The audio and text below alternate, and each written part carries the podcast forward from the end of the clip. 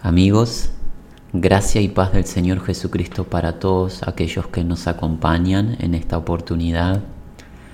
Es motivo de gran gozo poder reencontrarnos para juntos eh, escuchar, leer en este caso, las palabras de nuestro gran Dios y Salvador Cristo Jesús, el pastor y obispo de nuestras almas, que allí en ese monte o montaña está revelándonos, proclamando la legislación de la ley en su reino.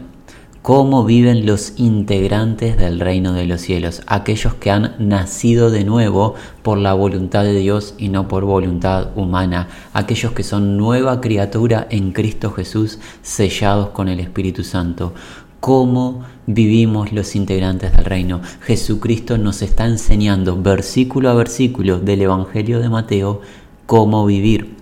Y en encuentros anteriores nosotros ingresamos en el apartado de la oración, el cómo orar. ¿Cómo orar? Que parece una pregunta un poco ingenua, pero mis hermanos, eh, aquellos que están profundizando en la verdad, ya lo saben, si hay algo que no tiene eh, si hay algo que no es, la oración es sencilla. La oración es ciertamente compleja, es más, diríamos, imposible de llevar adelante si no es por la intervención del Espíritu Santo y la revelación de la verdad. Cuanto más somos llenos del Espíritu vaciándonos de nosotros mismos, cuanto más profundizamos en el conocimiento de la verdad por revelación que viene de lo alto, más prestos, vamos a estar prontos para orar eficazmente y por contrapartida, si ignoramos la verdad y si menospreciamos y dañamos, entristecemos, contristamos al Espíritu, la oración será una actividad imposible, no será más que una repetición de palabras sin sentido alguno. Pero orar en el Espíritu es una tarea de gran, de gran responsabilidad y nosotros queremos aprender cómo orar, cómo orar como conviene. Y nuestro gran Maestro Jesucristo se ha encargado de enseñarnos, o se está encargando, mejor dicho, enseñarnos, porque estamos, eh, por así decirlo, en, el mitad, en la mitad de la enseñanza del cómo orar. Para refrescar nuestra memoria, porque ya hace un tiempo que ingresamos en este apartado, vamos al Evangelio de Mateo, al capítulo 6, y afirmamos brevemente lo que se ha cubierto en encuentros anteriores. Mateo 6, 5 al 9. Jesús dice, Cuando ores, no seas como los hipócritas, porque ellos aman el orar en pie en las sinagogas y en las esquinas de las calles para ser visto de los hombres. De cierto os digo que ya tienen su recompensa. Mas tú, cuando ores, entra en tu aposento y cerrada la puerta, ora a tu Padre que está en secreto, y tu Padre que ve en lo secreto te recompensará en público. Y orando no uséis vanas repeticiones como los gentiles que piensan que por su palabrería serán oídos. No os hagáis pues semejantes a ellos, porque vuestro Padre sabe de qué cosas tenéis necesidad, antes que vosotros la pidáis. Vosotros pues oraréis así, Padre nuestro que estás en los cielos, y ponemos freno allí, y no continuamos con el versículo 9 porque hasta aquí es donde hemos cubierto en encuentros anteriores, refrescando esta verdad de que Jesús da por sentado que oramos. ¿Cuándo oréis? Eso lo nos, enseñó en el versículo 5. La oración es un acto natural de aquel que fue sellado con el Espíritu Santo. Como un bebito busca el contacto con su madre de manera natural y constantemente quiere estar unido a su madre, así nosotros los hijitos buscamos el contacto con nuestro Padre Celestial a través de la oración. Dependemos de Él de manera constante. La oración nos posiciona en humildad delante de Dios y en dependencia a su gracia. Oramos y no oramos para exhibicionismo personal o exaltación del ser, sino que oramos por necesidad y por deseo de estar en comunión con nuestro Dios, con nuestro Padre. No oramos para ser visto de los hombres. Jesús nos enseña que si hay algo que no quiere, es que oremos para que nuestro nombre cobre importancia en la tierra. No quiere Jesús que nos quedemos con la gloria que le pertenece a Dios. No quiere formar un grupo de hipócritas. Es más, reprende duramente la hipocresía. Por ende, mis hermanos, tenemos que ser sinceros delante de Dios. Nuestras oraciones deben ser sinceras, en confesión íntima a Él, buscando la comunión personal, íntima, sin querer encubrir cosa alguna delante de Dios, el Dios que todo lo sabe y todo lo conoce, escudriña mente y corazón, y ya no intentar mostrarnos como muy piadosos o devotos a Dios delante de las personas para que la gente alabe nuestro nombre. Eso el Señor no lo quiere. Y el Señor nos ha enseñado, adelantémonos hasta el versículo 9 en el encuentro anterior, que nosotros oraremos al Padre que está en los cielos. Y esto hemos visto que habla de la posición de gobierno de Dios, el Dios omnipresente tiene su posición gubernamental suprema en el tercer cielo. Él es el Dios todopoderoso que todo lo que quiere lo realiza porque tiene un poder sobrenatural. Y no solo tiene un poder sobrenatural de hacer todo lo que quiere, sino que además es nuestro Padre. Nosotros somos sus hijos. Por ende, concluimos que la oración la podemos perdón, realizar con confianza plena de que tenemos un Padre que lo puede todo y tenemos un Padre que se interesa en nosotros porque nos adoptó como sus hijos. Así que a partir de ahora, a orar con plena confianza, con convicción, acercándonos al Señor. Bueno, esto a modo de una simple y breve afirmación de lo que hemos cubierto en encuentros anteriores. Nuestra intención es avanzar un poco más en nuestra consideración de cómo orar, pero previo a ello vamos a encomendarnos a la gracia del Dios vivo.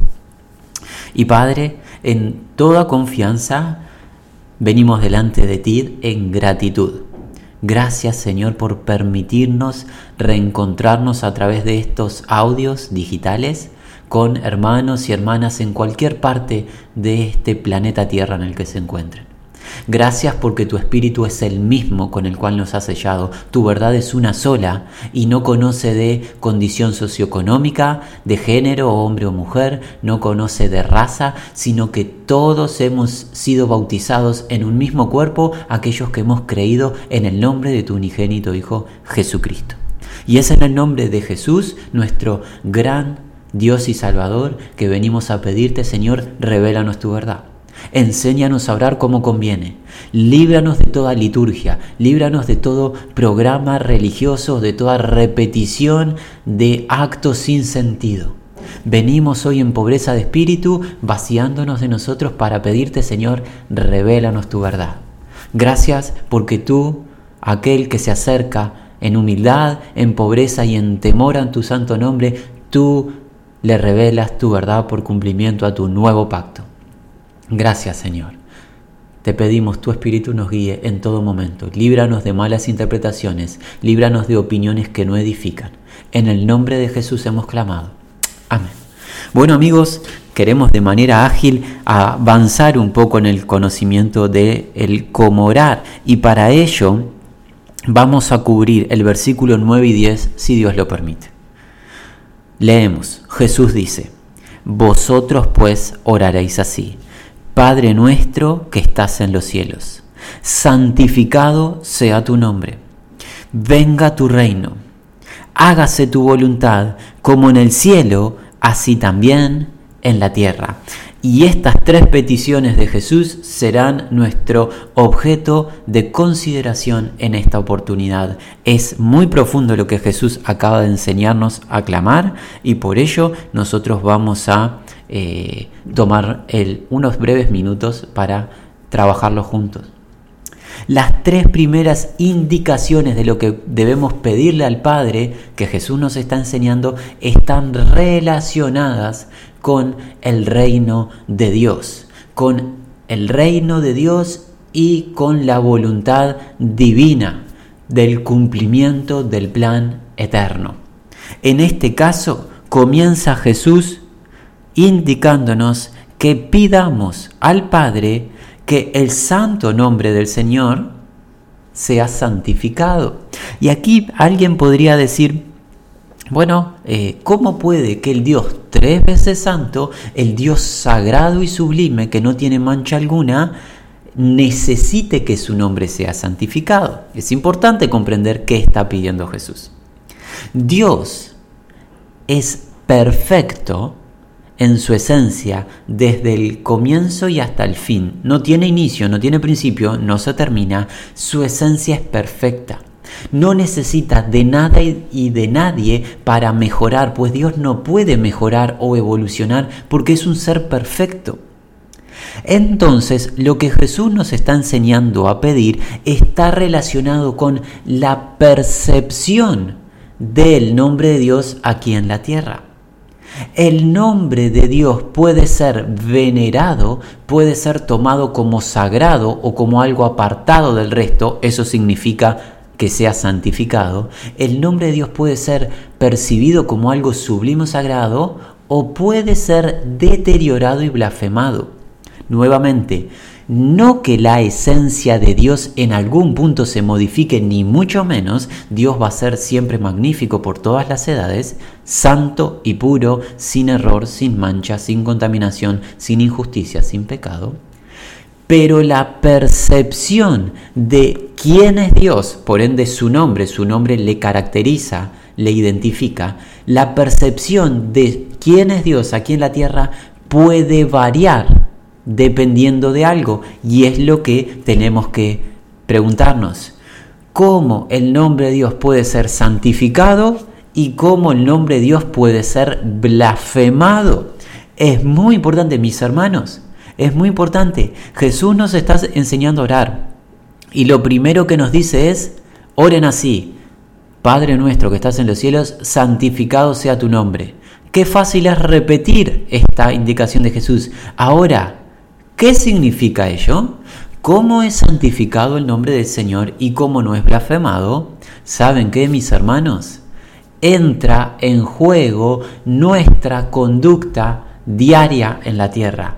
La conducta de los hijos de Dios entra en juego para que el nombre del Señor sea tomado como sagrado sublime en esta tierra o el nombre del Señor sea blasfemado. Y para ello, de manera ágil, vamos a apoyar esta definición oral con el fundamento de las Sagradas Escrituras, la única fuente de la verdad. Vayamos al Antiguo Testamento, al profeta Ezequiel, para obtener esta verdad. En el capítulo 36 del libro del profeta, Dios nos dice a través de su siervo, el profeta Ezequiel, capítulo 36, vamos a adelantarnos hasta el versículo 16. Vino palabra a mí de Jehová diciendo, Hijo de hombre, mientras la casa de Israel moraba en su tierra, la contaminó con sus caminos y con sus obras. Como inmundicia de menstruosa fue su camino delante de mí y derramé mi ira sobre ellos por la sangre que derramaron sobre la tierra, porque con sus ídolos la contaminaron. Les esparcí por las naciones y fueron dispersados por las tierras, conforme a sus caminos y conforme a sus obras les juzgué. Y cuando llegaron a las naciones a donde fueron, profamar, profanaron, perdón, profanaron mi santo nombre, diciéndose de ellos, estos son el pueblo de Jehová y de la tierra de él han salido pero he tenido dolor al ver mi santo nombre profanado por la casa de Israel entre las naciones a donde fueron. Ponemos freno aquí y en unos minutos vamos a volver al libro del profeta Ezequiel. ¿Qué nos está enseñando el Señor a través de su siervo Ezequiel? Que la nación de Israel, en su rebelión y desobediencia a la voz de Dios, trajeron mancha al nombre santo del Dios vivo. No que Dios se haya modificado en su esencia, sino que la percepción del nombre de Dios por los pueblos que vieron a los hijos de Jacob vivir, la percepción del nombre de Dios se deterioró. Los pueblos que estaban alrededor de Jacob y que vieron la idolatría de los hijos de Israel, dijeron, estos son el pueblo de Dios. Mira la conducta que tienen. Bueno, el nombre de Dios fue profanado, fue deteriorado el nombre de Dios aquí en la tierra. En Segunda de Pedro, pasemos al Nuevo Testamento para tener una referencia del apóstol Pedro respecto de esto. En Segunda de Pedro encontramos en el capítulo 2 a partir del versículo 1, pero hubo también falsos profetas entre pueblo como habrá entre vosotros falsos maestros, que introducirán encubiertamente herejías destructoras y aún negarán al Señor que los rescató, atrayendo sobre sí mismos destrucción repentina. Y muchos seguirán sus disoluciones, por causa de los cuales el camino de la verdad será que blasfemado el santo y justo camino de Dios, que obviamente está relacionado con su santo nombre, es el camino de santidad. Ese santo y puro camino se ve blasfemado por falsos maestros que enseñan la mentira, que tienen una conducta perversa, y por falsos creyentes que siguen a dichos falsos maestros y se dicen ser de parte de Dios, pero su conducta es inicua transgreden la ley de Dios constantemente y lo hacen de manera pública y la gente a su alrededor dice, al final el pueblo de Dios vive peor que aquellos que no conocen a Dios. El camino de la verdad es blasfemado. Por ende, concluimos en esta primera sección. El nombre de Dios, el nombre santo de Dios es deteriorado, es profanado perdón, y blasfemado en la tierra acorde a la mala conducta de aquellos que dicen ser hijos de Dios, pero con sus hechos niegan la eficacia de la piedad. Por contrapartida, imaginarán, hermanos, hermanas, que el nombre de Dios es santificado, es glorificado, a través de la buena conducta, de la buena manera de vivir de el pueblo que Dios apartó para sí. Volvamos al libro del profeta Ezequiel, continuemos en el capítulo 36. Hoy llegamos al versículo 21, vimos lo que Dios declaró de la tristeza de la mala conducta de Israel y miren lo que sucede a partir del versículo 22. Por tanto, Di a la casa de Israel, así ha dicho Jehová el Señor, no lo hago por vosotros, oh casa de Israel, sino por causa de mi santo nombre, el cual profanasteis vosotros entre las naciones a donde habíais llegado. Y santificaré mi grande nombre profanado entre las naciones, el cual profanasteis vosotros en medio de ellas. Y sabrán las naciones que yo soy Jehová, dice Jehová el Señor, cuando sea santificado en vosotros delante de sus ojos. ¿Cómo, Señor, será santificado tu nombre? ¿Cómo limpiarás tu nombre en la tierra? Es la pregunta. Yo os tomaré de las naciones y os recogeré de las tierras y os traeré a vuestro país. Mira, esparciré sobre vosotros agua limpia. Seréis limpiados de todas vuestras inmundicias, de todos vuestros ídolos os limpiaré os daré corazón nuevo. Pondré espíritu nuevo dentro de vosotros y quitaré de vuestra carne el corazón de piedra y os daré un corazón de carne. Pondré dentro de vosotros mi espíritu, mira, y haré que andéis en mis estatutos, guardéis mis preceptos y lo pongáis por obras. Gloria a Dios. ¿Has comprendido, mi hermano y mi hermana, cómo Dios mismo se encargará de limpiar su nombre en la tierra? Lo hará salvando a su pueblo.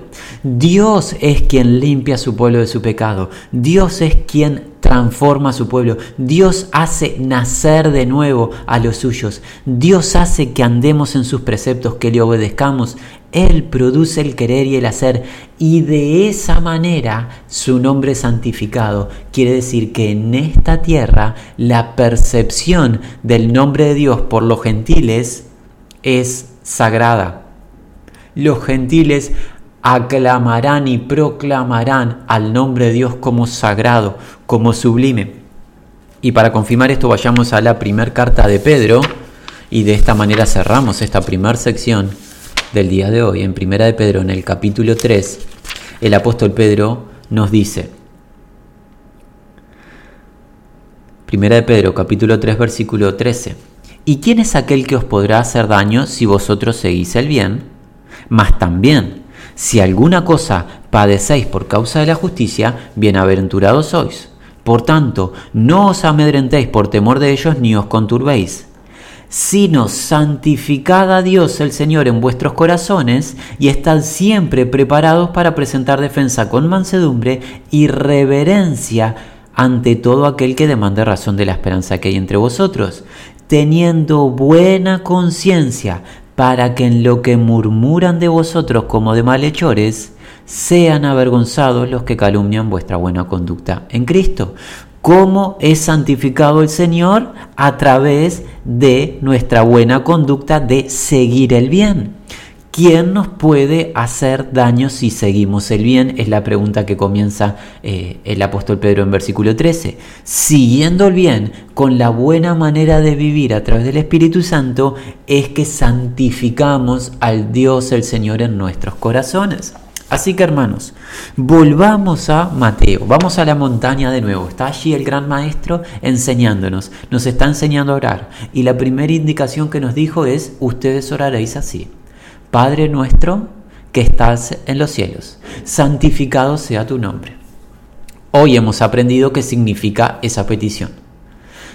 Que el nombre de Dios sea santificado quiere decir que en la tierra se perciba a Dios como sagrado, como sublime, como único e inigualable, superior a toda cosa creada, pues Él no es criatura, Él es creador, Él está por encima de todo y es superior a todo. El nombre de Dios es santificado en base a la buena conducta de sus hijos. Y por contrapartida, si su pueblo o si falsos que dicen ser parte del pueblo y no lo son, tienen una mala conducta, el nombre de Dios es deteriorado, es profanado, es blasfemado en la tierra. Así que santificado sea tu nombre es lo primero que el Señor nos ha enseñado. ¿Qué más encontramos en Mateo capítulo 6, a donde volvemos? Ahora al versículo 10. La segunda indicación de Jesucristo es, venga tu reino. Una expresión concreta sencilla pero profunda en sobremanera grande y nosotros no tenemos el tiempo para cubrir la profundidad de lo que Jesús está enseñando, pero sí podemos compartir a modo de título.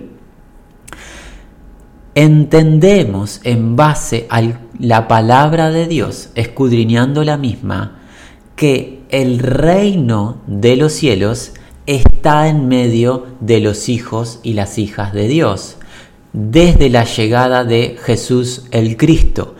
¿De dónde obtenemos esta verdad? Bueno, por ejemplo, en Mateo, aquí mismo en este Evangelio, pero en el capítulo 4, en el versículo 17, Jesús comienza su ministerio diciendo, desde entonces comenzó Jesús a predicar y a decir, arrepentíos porque el reino de los cielos se ha acercado. ¿Qué significa esto? Que el gobierno de Dios está vigente. Hoy siendo el año 2021, el día 3 de el día 30, perdón, del mes de marzo, el mes número 3, por eso es nuestra confusión, en el día 30 de marzo del año 2021 el reino de los cielos está vigente, pero está de manera invisible en la vida de cada uno de los integrantes de dicho reino, aquellos que nacieron de nuevo, aquellos que fueron llamados por y para Dios y fueron sellados con el Espíritu Santo. Dios gobierna a todo su pueblo a través de que su palabra. Pero cuando nosotros pedimos, Señor, venga tu reino, lo que estamos diciendo es, venga tu gobierno. Venga tu gobierno sobre quién? Sobre nuestras vidas, los que ya te conocemos, pero claramente, porque es nuestro deseo y Dios nos enseña, venga tu gobierno sobre el resto de las personas. Los que aún no te conocen, pasen a ingresar a tu reino y pasen a conocerte. Eso en cuanto al presente. Pero tiene una segunda instancia al reino de los cielos, una instancia futura, una instancia donde el reino se va a manifestar físicamente y no solo de manera invisible en los corazones de los redimidos.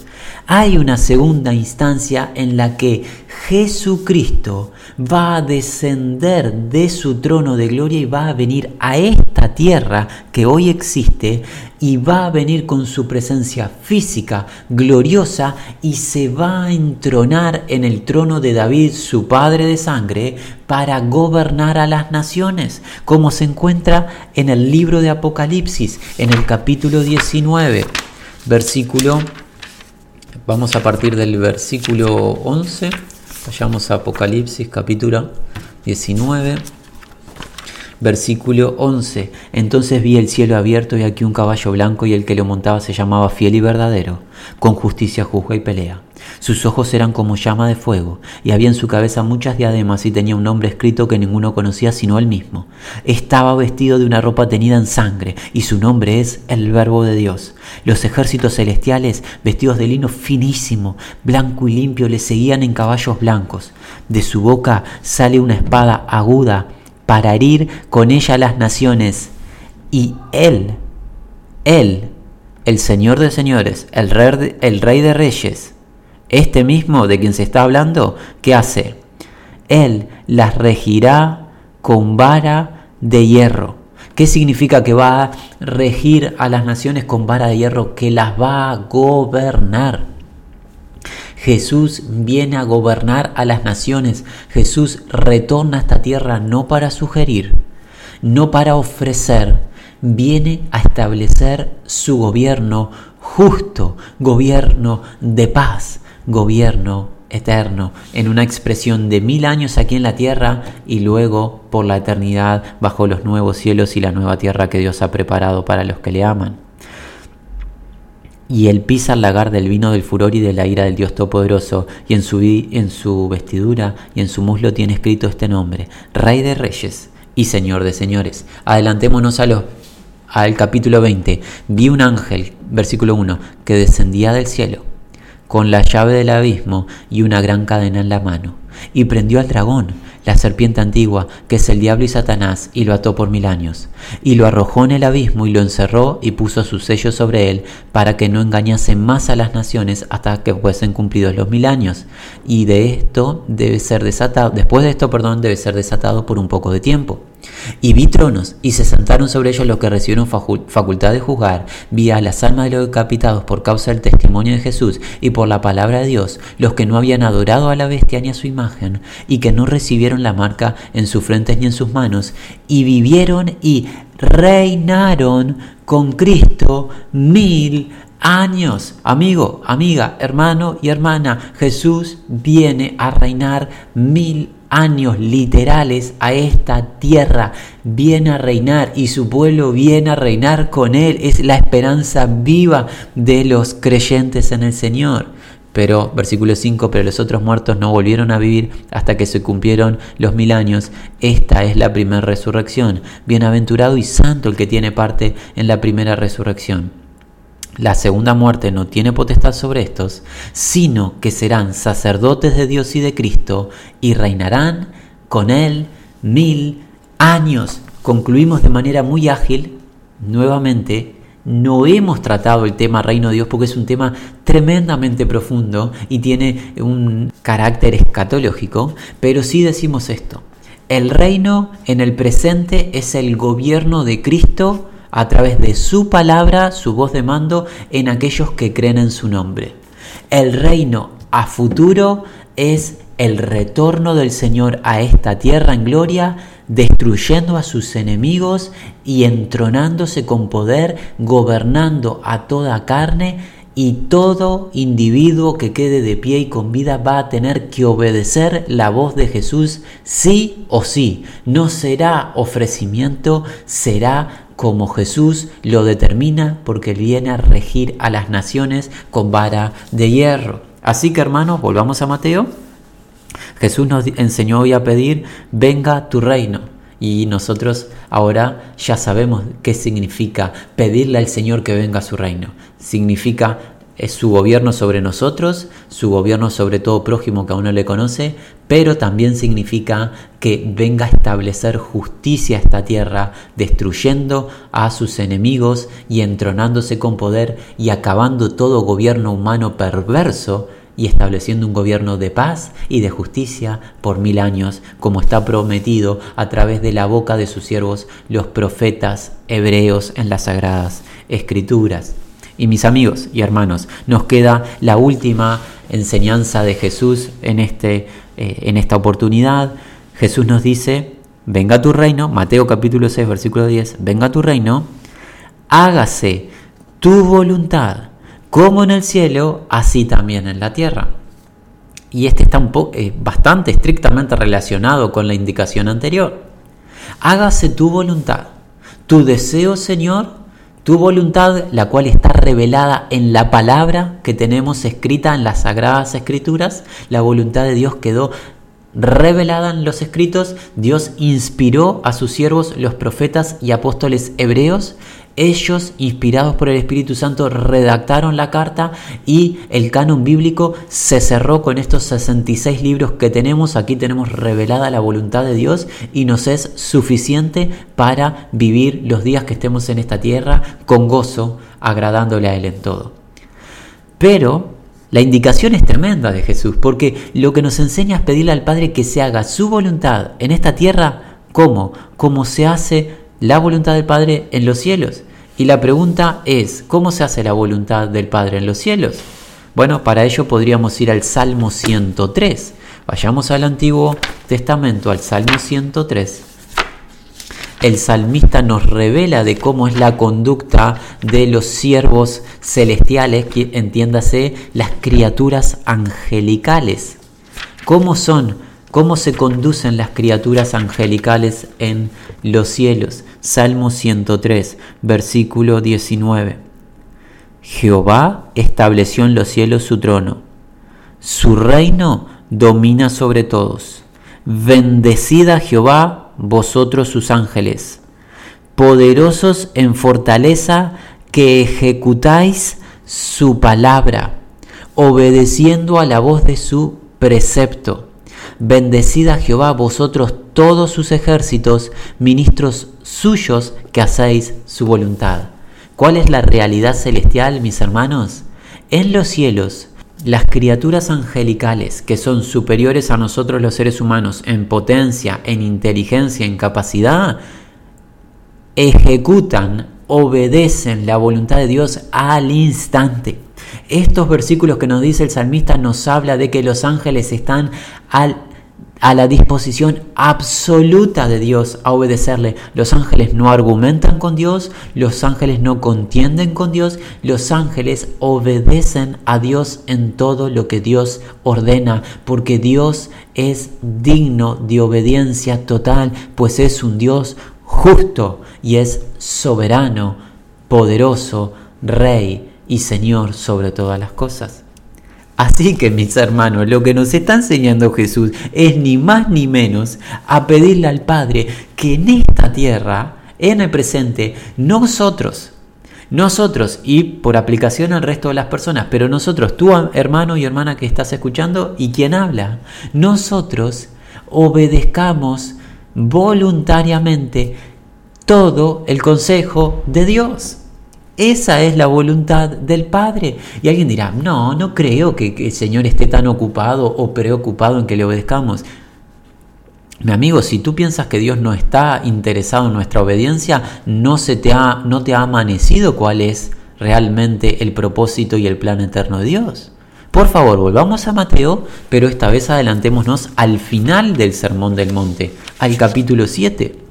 Mira lo que dice, esto luego lo trabajaremos si Dios lo permite y seguimos en esta tierra dentro de un tiempo más adelante, llegaremos a este punto del Sermón del Monte. Pero veámoslo de manera ágil. Mateo 7, versículo 21. No todo el que me dice, Señor, Señor, entrará en el reino de los cielos, sino el que hace la voluntad de mi Padre que está en los cielos. ¿Has comprendido, mi amigo? Jesucristo acaba de aplicar un filtro de aquellos que ingresan a su reino eterno. Los verdaderos nacidos del Espíritu, los que han ingresado al reino celestial y por ende tienen vida eterna en Cristo Jesús, no son los que hacen profesiones de labio, sino que son aquellos que inspirados por el Espíritu obedecen la voz del Señor, pues el Señor es amo, es dueño, es rey. Y como rey gobierna. ¿Y qué, cómo gobierna? A través de su consejo, su palabra. Por ende, ¿es indiferente nuestra obediencia? No. Nuestra obediencia manifiesta si somos de Dios o si no le pertenecemos a Dios. Los hijos de Dios hacen la voluntad del Padre, mientras que los hijos del diablo hacen la voluntad del Padre de las tinieblas. Esta es una verdad tan irrefutable, tan irrefutable ante cualquier opinión que se levante sin conocimiento, que Jesucristo mismo, estando en la tierra, en una oportunidad, dijo en el Evangelio de Mateo en el capítulo 12, a partir del versículo 46, Mientras él aún hablaba a la gente, aquí su madre y sus hermanos estaban afuera y le querían hablar. Y le dijo uno, He aquí tu madre y tus hermanos están fuera y te quieren hablar. Respondiendo él al que le decía esto, dijo, ¿quién es mi madre y quiénes son mis hermanos? Y extendiendo su mano hacia sus discípulos, dijo, perdón, He aquí mi madre y mis hermanos. ¿Quién es Jesús? ¿Quién es eh, esos discípulos que estás señalando? ¿Qué característica tiene para que sean tu familia? porque todo aquel que hace la voluntad de mi Padre que está en los cielos, este es mi hermano y hermana y madre. ¿Cuál es la familia del Señor?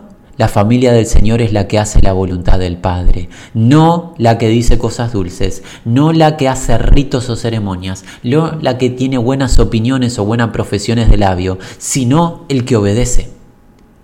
Hágase tu voluntad como en el cielo, así en la tierra. Y mis hermanos, de a poco prontos para ir culminando. La voluntad del Padre debemos de obedecerla incluso cuando trae consecuencias a nuestra propia vida. ¿Qué significa esto? Que no debemos discernir en obedecer al Señor si nos va a afectar o no. Siempre hay que obedecerle. ¿Y saben qué consuelo tenemos? De que Jesucristo Dios en esencia, el unigénito Hijo, Él mismo nos mostró el camino de la obediencia, padeciendo por obedecer. En la voluntad divina de Dios, para salvar al mundo, el Cristo tenía que padecer. Y mira lo que hizo el Hijo obediente. Adelantémonos aquí en Mateo, hoy continuamos en el Evangelio de Mateo, pero hasta el capítulo 26. Adelantémonos al capítulo 26. El el Señor Jesús nos dice, eh, a partir de versículo, vamos a ir a partir de versículo 36.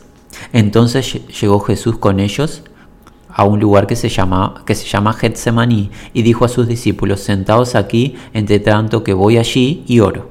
Y tomando a Pedro y a los hijos de Zebedeo, comenzó a entristecerse y angustiarse en gran manera. Entonces Jesús le dijo, mi alma está muy triste hasta la muerte, quedaos aquí y velad conmigo. Yendo un poco adelante se postró sobre su rostro orando diciendo, Padre mío, si es posible, pasa de mí esta copa. Pero no sea como yo quiero, sino como tú. Vino luego a sus discípulos y los halló durmiendo y dijo a Pedro, ¿así que no habéis podido velar conmigo una hora? Velad y orad para que no entréis en tentación. El espíritu a la verdad está dispuesto, pero la carne es débil. Otra vez fue y oró por segunda vez diciendo, Padre mío, si no puedes pasar de mí esta copa sin que yo la viva, hágase tu voluntad. Vino otra vez y los halló durmiendo porque los ojos de ellos estaban cargados de sueño y dejándolos, se fue de nuevo y oró por tercera vez diciendo las mismas palabras. Entonces vino a sus discípulos y le dijo, dormid ya, descansad, y aquí ha llegado la hora, y el Hijo del Hombre es entregado en manos de pecadores. Levantad, va, Vamos, ved, se acerca aquel que me entrega. Jesucristo estaba angustiado hasta la muerte porque estaba a punto, en pocas horas, él comprendía que iba a beber de la justa ira de Dios por el pecado. Dado que Jesucristo se iba a convertir en pecado, por nosotros, Jesucristo tenía que beber la ira, el furor de la ira de Dios, y eso le angustió. Y Jesucristo no disfrutó de dicha experiencia a modo de placer, ni mucho menos, porque es una cosa horrenda beber de la ira del Dios vivo, el cual es fuego consumidor. Y es por eso que clama al Padre que si existe alguna posibilidad de que el Hijo pueda ser exonerado de la ira de Dios, sea así. Pero si no existe dicha posibilidad, hágase tu voluntad. En tres oportunidades clamó y en tres oportunidades, ¿cuál fue la respuesta? Claramente, no hay otra manera. ¿Y qué hizo el Hijo? Se sujetó, se sometió en obediencia al Padre y la llevar adelante la voluntad del Padre le trajo como consecuencia a Jesucristo padecer por ti, mi hermano, mi hermana, y por todo eh, todos y cada uno de los pecados de todos los redimidos de todas las generaciones. Por ende, para que la voluntad del Padre se complete en Jesucristo, Jesucristo tuvo que padecer y no medir las consecuencias. Así que mi hermano y mi hermana, en nosotros es lo mismo. Si la voluntad de Dios así lo requiere, que nosotros padezcamos por su nombre, debemos de obedecerle, porque esta es la enseñanza.